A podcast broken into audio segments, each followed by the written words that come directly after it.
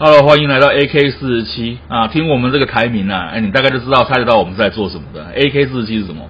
机关枪。机关枪是拿来干嘛的？拿来喷人的。拿来喷人用的，对，没有错啊。那我们当然不是说在专门挑某个呃特定的政治人物，比方说呃韩叉叉之类的哈。或者是任何的题材，我们不牵涉政党，好吧？我们是中立的。对对对对对，哈，我们不会说特别的去针对某些人做这种攻击啊。哎。不过今年讲到讲到今年的情况哈，除了疫情以外，还有最近这阵子台湾上空不是很平静，因为老公那边啊一天到晚过来绕，所以最近很多人蛮担心说，哎，会到底会不会开战？可是后来我想想，突然想到一个问题哦，大概就是五年前吧，马习会那一天刚好就是你结婚的那一天。哎，是这样吗？哦，我我那时候忙于结婚，我不知道那时候发生。你已经结婚五年了，当天老老实说啊，除了除了你们在台上之外，我一直都在看新闻。哎、欸，你很过分哦！呃，世纪大师，世纪大师啊可能有些人不是很认同啦，但是我觉得呃，有个交流还是还是比较好的啊，有个交流还是比较好的。哎，不过讲到这，讲到你结婚这件事情啊，我们来讲一个比较呃有点尖锐，但是又不太尖锐的话题。好，你问，人潮传说中的这种男人的七年之痒。你现在第五年嘛，对不对？你还有两还有两年，还是你现在有没有稍微感觉到一点点，就是呃，对婚姻有点他们说的这种婚姻的坟墓啊，有点厌倦？哦，不会，因为你每天都充满了各式的新的不同的挑战，你没有心情跟心思去想什么厌倦不厌倦，因为每天都有不同的挑战。因为不管是针对我另外一半，呃，因为我也小孩已经现在目前两岁半，那又加上还有你跟你亲家之间，还有最简单的就是。收入，你每天都在做这些挑战，你没有时间去想其他厌倦不厌倦的事。对对对对对对，比如说心也没有养到说，让他常常说，哎，保暖思淫欲，而且因为现在没有保暖，对，所以就懒得去想这些事情。你没有办法去想。哦，最近哈那个，因为你知道这个脸脸脸脸书跟 YouTube 他们有一个这个大数据的那个演算。比如说，你平常最常关注什么话题，它就会跳出什么样的广告。而最近我莫名其妙，我就常看到一些呃交友软体的广广告，交友软体的广告啊。你本身有用过这个东西吗？没有，没有用过。为什么？因为我觉得那都是假的啊。里面一般来说很多都是都是一些那个呃，我们讲叫个工的。的广告在里面啊！对啊，我们先要先跟观众解释一下，因为我们这边观众可能有些年龄层比较低，或是比较清纯一点。什么是个工？这个这可以在这边说吗？个人工作室嘛，啊，反正是我相信现在台湾已经很开放了，就是有做有做特殊服务的那种，对特殊服务业啊，我们讲特殊服务就好了。啊，是特殊服务业，是是是是。我们就是想到哈，就是前阵子我有看到一篇贴文，这贴文。我我在想，应该时间蛮久了。他是在讲，就是呃，你必须得嫁的老公的诶几个条件，或者是诶看到这以下这几个必须得娶的女生的这个条件。其中一个让我蛮，因为我们是男生嘛，好，那我们就讲老公这个好了。哦，他其中第一个条件就是说，呃，要孝顺父母。第二个条件是最好要稳定的工作。第三个是要看得顺眼。第四个是呃，要花很多时间去陪他，啊、不是很多时间，就是说至少要经常能够陪他。哦，那你对这几个条件有没有什么看法？我个我个人是觉得，现在回头看的时候，我觉得蛮矛盾的了。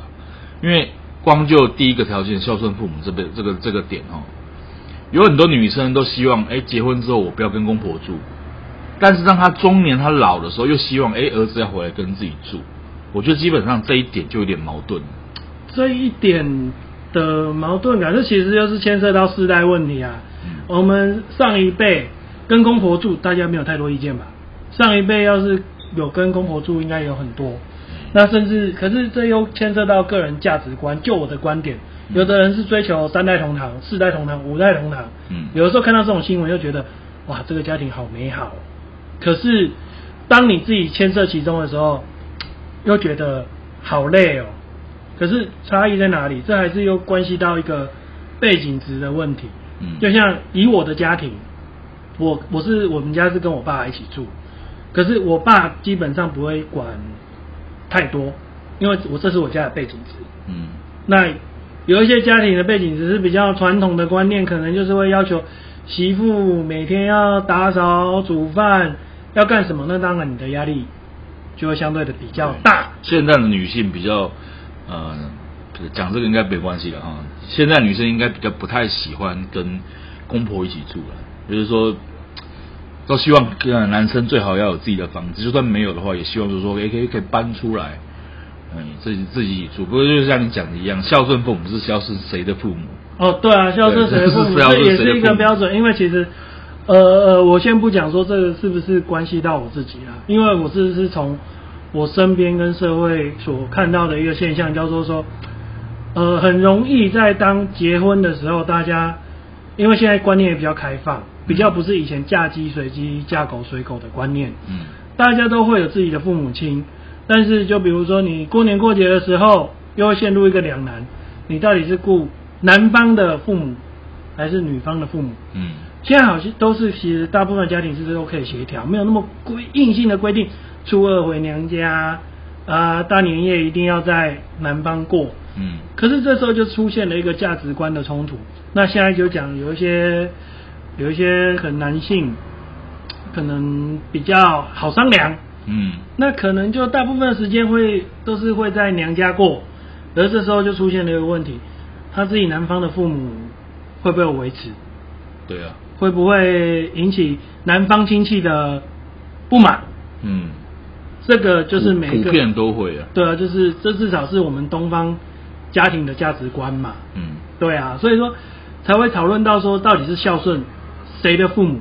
嗯，那尤其是我们这一代，可能家庭生的少，不是像我们上一代可能生个三四个小孩很正常。嗯、那我们可能自己的兄弟姐妹可能就一两个，对啊，都都就差不多，可能就是紧紧绷，就是在这个这个。那在资源分配上，哎，谁要回去看到父母？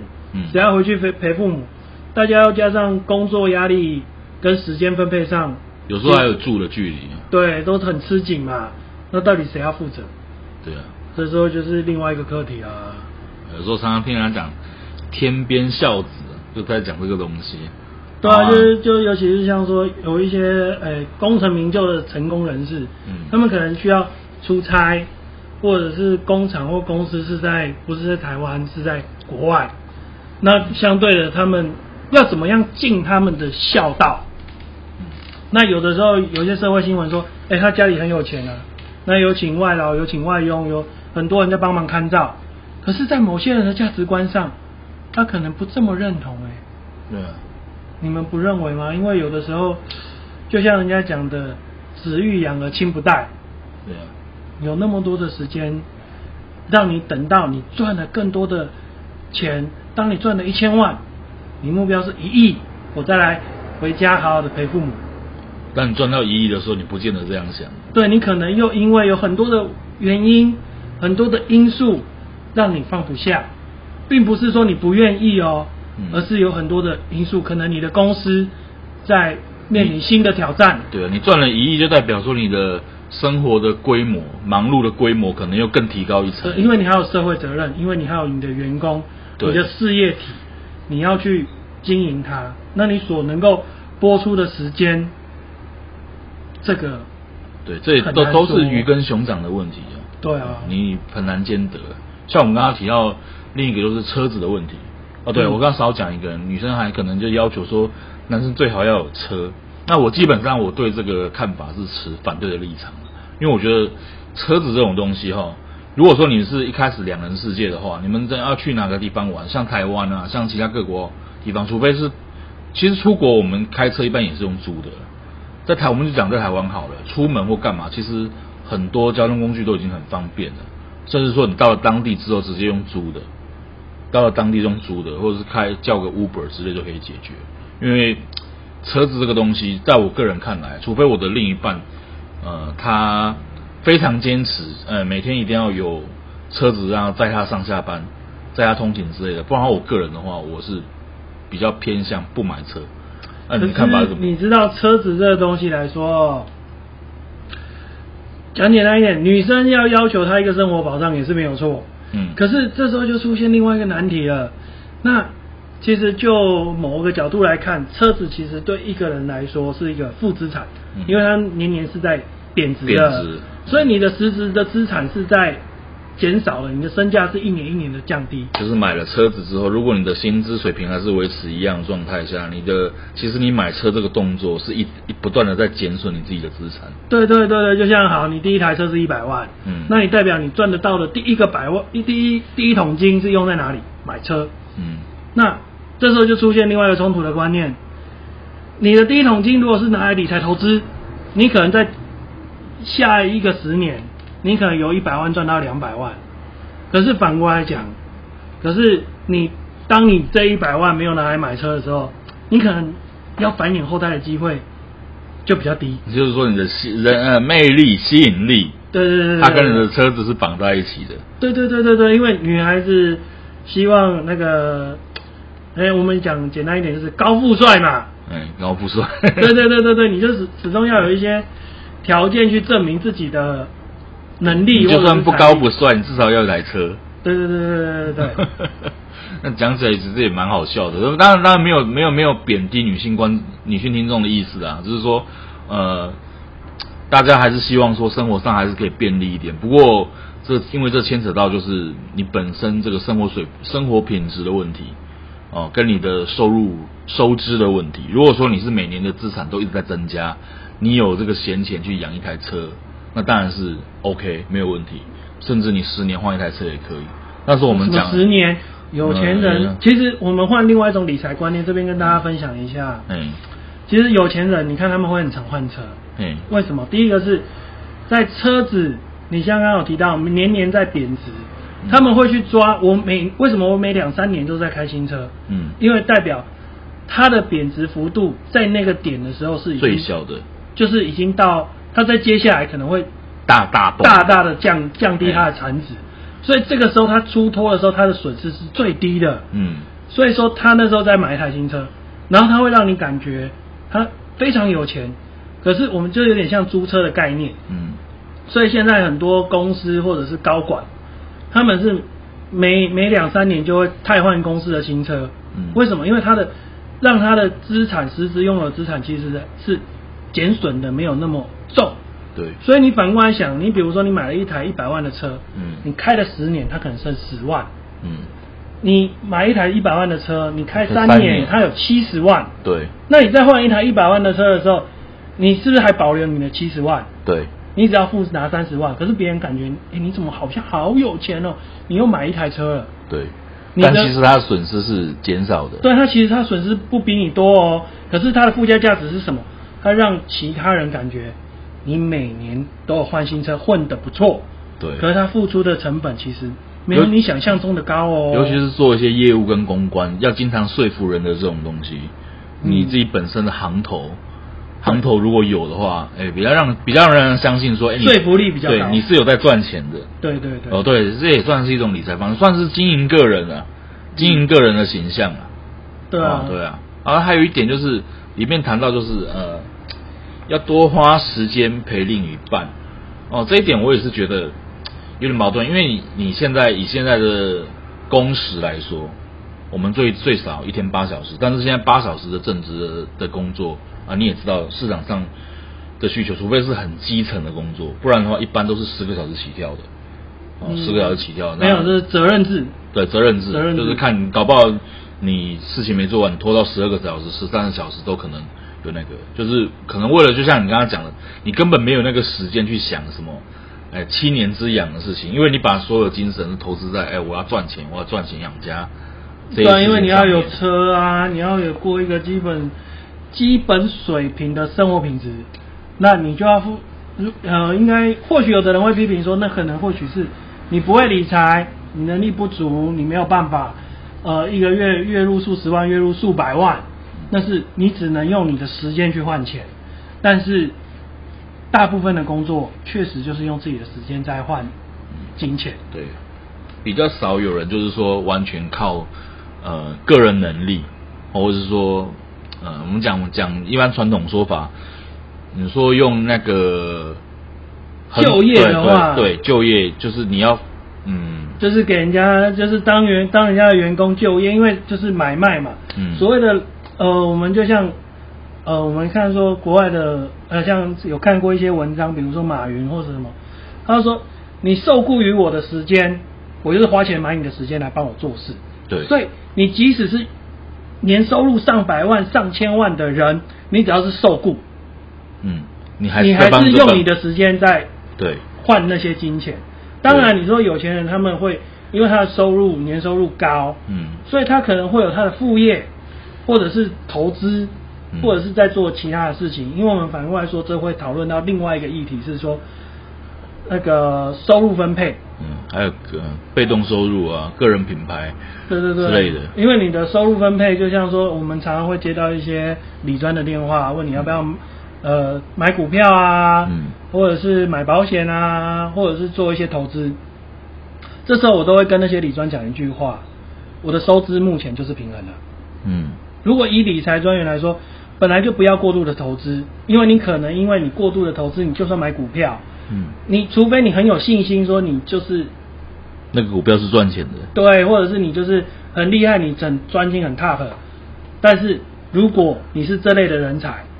你不会听我们现在在讲这些干话，我们讨论的是一般人的状态，嗯，我们不要去探讨那些本来就在金字塔顶端的人的生活，嗯，我们在聊的是一般中下阶层的人的生活方式，嗯，就是我们不太可能靠靠着说呃投资理财一夕致富，也许有这种人呢，啊，但是就这种幸存者偏差来说，这种人是少数。哎，我觉得幸存者偏差。有改天有机会，我们可以针对这主题来聊一下。对对对，就是幸存者偏差，大家跟在这里跟大家简介一下哦。大概就是说，呃，我们在新闻上常常看到一些成功人士哦，那他有些标题你也看过了，成功人士绝对不做以下几件事，或者成功人士必定会有的哪些特质哦。其实这些东西都是一些有幸存者偏差呃的那种数字带来的一些谬误，因为可能他爆出来的就是那一趴，或是那两趴。对，但是我们不能用那一趴跟两趴来决定所有的事情。就是说，呃，别人的成功是别人的成功，你不见得能用他的模式去复制它。对，哦、就是我们我们这个我们改天再聊。哦、我我，我不知道，如果我举个例子，我、嗯、我不知道这样子是不是你说的东西。嗯。就像我们大家都有念书求学阶段。嗯。呃，诶，考第一名的，他每天回家复习四个小时。嗯。那我也回去复习四个小时。可是不代表我也可以考到第一名。对对对对对，因为天生每个人的学习曲线就不一样。对，或者是机遇啊，机遇或者背景值。对，那可能他他回到家读四个小时，可能是有家教或有什么在他旁边辅助他啊。你可能什么都没有，你就是对着一本你白天就已经看不懂的书，你看四个小时的时间，跟他有人在旁边指导他四个小时时间不一样，甚至是你们天资可能就有落差。你要花十分钟才能背起来东西，他可能十秒钟就可以了。所以你们的四小时跟他的四小时，我们的四小时跟他们的四小时是不一样的。对，这个可能对对，这也算这也算幸存者的偏差。对，所以说我说用比较诶、欸，大家都会经历过的事情去做举例，应该是还 OK 啊。我们改天有机会可以针对这个。对，这个这个哦，这个东西可以聊很多，包括感情方面也有这方面问题，因为也你我们也经常看到嘛，什么用以下这几个方法包准你。什么把到妹？对，把到妹 这些东西都一样啊，这个跟穿衣服道理是一样嘛。人丑哎，什么人丑一人丑大肠菌，人帅益生菌，哎，人帅人帅你真好，人丑性骚扰啊，对对对 对对对，对，差不多是这个道理哦。就是我们没有办法说完全按照别人的做事方法去复制他成功，可能呃大部分事情你可以当参考，可以当个故事看一看，有偶尔激励自己没有关系，但是。千万不要说呃，得失心不要太重。对，得失对，不要认为说我今天去呃，为了达到某个人的成就，然后跟他一样，花了一大笔钱去上什么课程，就是好比我们今天做这个 podcast 这个节目。那为什么我们做这个节目？因为也是，其实我讲白了，也是因为我在那个 YouTube 广告上有看到人家说，哎，那你要如何发表？如何就是在那个平台上发成功发表你的 podcast，我看到哎，我觉得哎，好像有点搞头，所以我来做。但是很多在介绍那种呃如何让你的 podcast 变得很受欢迎的这种影片，我基本上我是不看的。对，因为我做不来啊。对，因为 因为我们呃，因为我有时候听听那种讲话的调性呢、啊，跟他里面谈话的内容，就大家懂的事情就不太一样嘛。我总不可能说，哎，你这个很成功的 Podcast 频道是做这个财经理财的。好了好了，我我我这台就是很烂嘛，不要这样。对，我也不能说你是做财经理财，哇，你很红啊，我就特别去买什么财经理财的书来看，然后学学你的口吻讲话。其实基本上，我觉得观众的耳朵是跟眼睛一样，都是雪亮的，他听得出。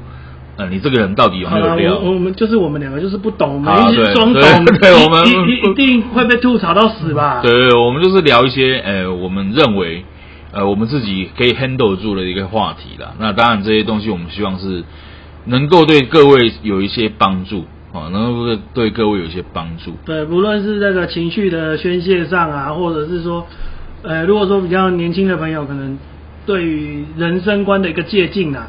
不知道说我们的观念不一定是对的，对，我们不是要教教教你，对，而是说把我们的呃，可能我们自己不好的那一面，我们曾经有过一些好的那一面经历，呃，告诉你，让你说，哎，我们做了这件事情之后产生这样的后果，啊、呃，你可以把这个当成是呃你在铺陈参考，对对，铺陈人生计划中呃可能会遇到的一些状况。啊，我们我们也不能说自己的人生经验很丰富了，只是说把我们所知呃分享给你听，甚至有时候。呃，未来我们有一个计划，就是呃，我们会聊聊一些剧，聊一些剧，时下不管是时下当红的也好，或者说过去。过去的经典也好，哦，因为我觉得有些有些事情，其实这些电影跟这些剧啊，它呈现的会比一般的这种我们常常讲就是那种书籍啊或上课能给你的震撼来的更多，因为有些名言啊，或是有些场景啊，哦。多多少少会对你的人生造成一些影响的，就是我们曾经有看过的一些片啊，啊、哦，我们会做一个分享，这样。你觉得怎么样？OK 啊，OK 哈、哦，对啊，那只是说书的部分也可以啊，只是说，哎，以剧来说是比较平易近人嘛，对，我觉得这剧至少以在阅在阅读上。因为我会觉得用受众人口剧是比较多一点，对啊，比较平易近人。阅读的话，可能需要就是大家要要坐下来，对，坐下来要花一点时间去念。对于现在的人来说，因为现在这个大家是现在是资讯碎片化的时代哦，可能你要说坐下来安静的把一本书读完，或是读完一个段落，可能会比较有难度一点。不见得每个人都可以有这些时间呐、啊。对啦，哦，好，那我们今天节目大家就聊到这边这个地方。那下下一次的话。啊、呃，一样，我们会再准备几个主题啊。不过我们下次我们想来点变化啊，有下次下次我们用抽的哦，我们挑几个时事出来哦，然后我们现场直接抽啊。我们也不要 re 稿哦，我们也不要 re 稿，就看 就看我们两个鸟人。那会不会断点？啊，如果断点的话。断点的话，呃，我们就再抽一个话题。啊，对，所以我所以我准备十颗球了。哦，OK OK，我准备十颗球。啊，OK，那今天节目到这里。啊，谢谢各位收听。啊，下次再见，拜拜。